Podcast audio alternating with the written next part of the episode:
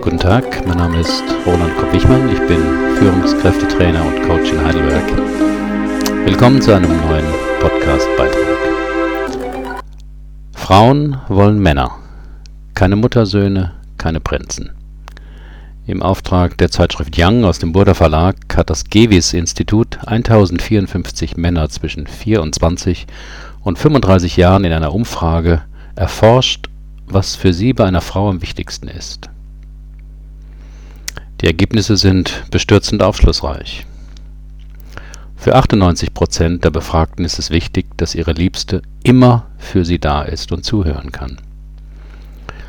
97 Prozent brauchen das Gefühl, von einer Frau ernst genommen zu werden.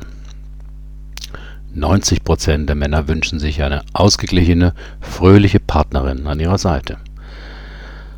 81 Prozent legen Wert darauf, von ihr verwöhnt zu werden, zum Beispiel mit kleinen Überraschungen.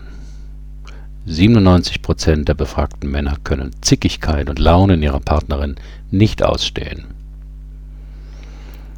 Wenn ich diese Ergebnisse lese, klingen diese Wünsche und Erwartungen einerseits verständlich und nachvollziehbar, andererseits, welche Frau ist so oder möchte immer so sein?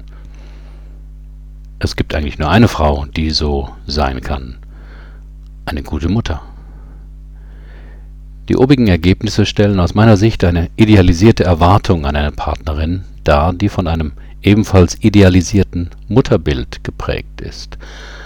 Aber kaum eine reale, erwachsene Frau, die tagsüber ihrem Beruf nachgeht oder Kinder großzieht oder beides, hat auch abends noch die Kraft und die Lust, ihrem Liebsten immer zuzuhören nur fröhlich und nicht launisch zu sein und ihn mit kleinen Überraschungen zu verwöhnen. Man stelle sich dieselbe Untersuchung mal umgekehrt vor, als Aufzählung, was Frauen sich von ihrem Partner wünschen. Doch woher kommt diese Erwartung der Männer? Genauer gesagt, es sind nicht die Erwartungen eines Mannes, sondern eines Prinzen oder eines Muttersohns. Doch wann wird ein Mann ein Mann? fragte schon Herbert Grönemeyer. Zum Mannwerden gehört eben mehr als den Frauen fürchtenden Macho, der ja auch ein Muttersohn ist, wie man in Mafia-Filmen sehen kann, oder den Frauenversteher Softie zu spielen. Eine gute Antwort gibt Robert Bly in seinem Buch Eisenhans, das auf dem gleichnamigen Grimmschen Märchen basiert. Er schildert dort einfühlsam plastisch und tiefenpsychologisch fundiert, welchen Herausforderungen sich ein Mann stellen muss, um erwachsen und selbstbewusst zu werden. So muss in diesem Märchen der Königssohn den wilden Mann, den Eisenhans, befreien. Ein Monster, das mit seiner Männlichkeit und Aggression die bestehende Ordnung gefährdet. Der Eisenhans ist in einem Käfig gefangen. Der junge Königssohn muss den Schlüssel zum Käfig unter dem Kopfkissen seiner Mutter stehlen, um dann gemeinsam mit dem wilden Mann das Schloss und die Sicherheit seiner Eltern zu verlassen. Im weiteren Verlauf stellt der wilde Mann Eisenhans dem behüteten Königssohn verschiedene Aufgaben. Dieser scheitert an diesen Aufgaben, doch er wird zum Mann, weil er sich diesen Aufgaben und Herausforderungen gestellt hat. Wie wird man zum Muttersohn Prinzen? Vor allem durch die Abwesenheit des Vaters. Dies kann das physische Fehlen sein, weil der Vater schon früh sich aus dem Staub machte oder eine Trennung erfolgte, oder der Vater außer seiner Arbeit und seinen Hobbys nichts kannte. Die Folge ist oft, dass die Mutter den Sohn zu ihrem Vertrauten und Partnerersatz macht. Der Sohn hat dann die Aufgabe, die Mutter über ihre Stimmungen und Enttäuschungen hinwegzutrösten. Ein solches allzu vertrautes Verhältnis wertet den Sohn un ungemein auf, doch sind die Folgen meist immer negativ. Vertraut sich die Mutter dem Sohn an, verkehren sich die Rollen. Das Kind wird parentifiziert und fühlt sich unangemessen überlegen und ist doch letztlich vor allem emotional überfordert. Ähnlich schwierig wird es, wenn die Mutter den Vater sexuell betrügt und der Sohn davon erfährt oder sie ihn einweiht. Dies bedeutet für den Sohn meist einen schwierigen Loyalitätskonflikt, in dem er nur verlieren kann. Wenn der Sohn zu nah an die Mutter rückt oder sie ihn an sich zielt, zieht, zahlt er in der Folge meist mit seiner Männlichkeit, das heißt seiner männlichen Identität. Ein Ausweg aus diesem inneren Konflikt ist dann oft der Drang, als Erwachsener noch etwas beweisen zu müssen.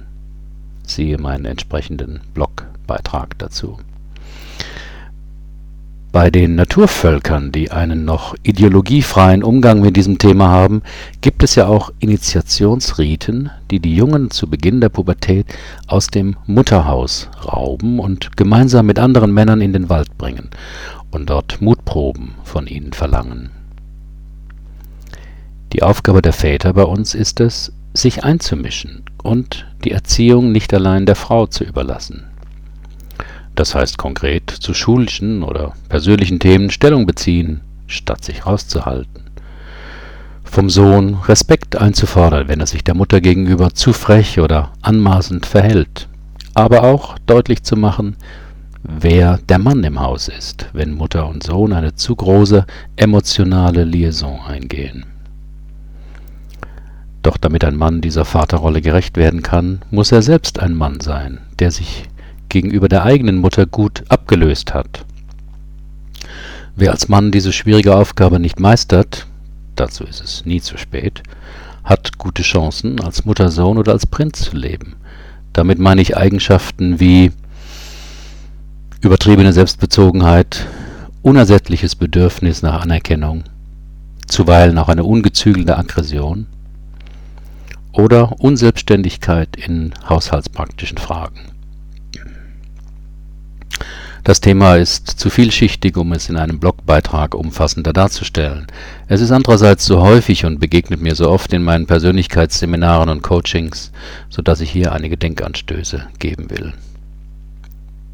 Ach ja, passend zum Thema fand ich eine gute Seminarausschreibung für ein Männerseminar mit folgenden Modulen.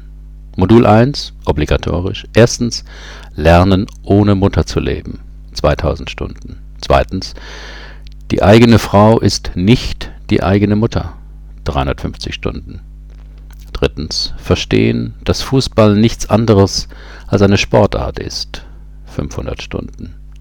Modul 2, das Leben zu zweit.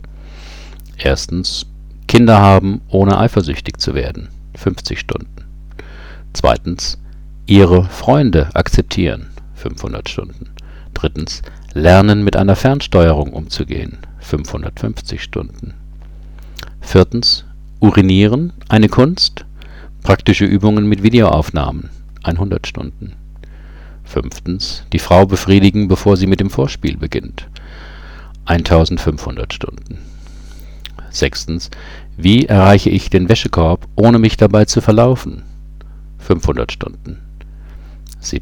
Erkältung bringt den Mann nicht um nur 25 Stunden. Achtens Treue, das ist nicht nur ein Wort, 1900 Stunden. Neuntens Blumen und Schmuck schenken, auch nach der Hochzeit, 1000 Gründe. Das Modul 3 dreht sich um die Freizeit.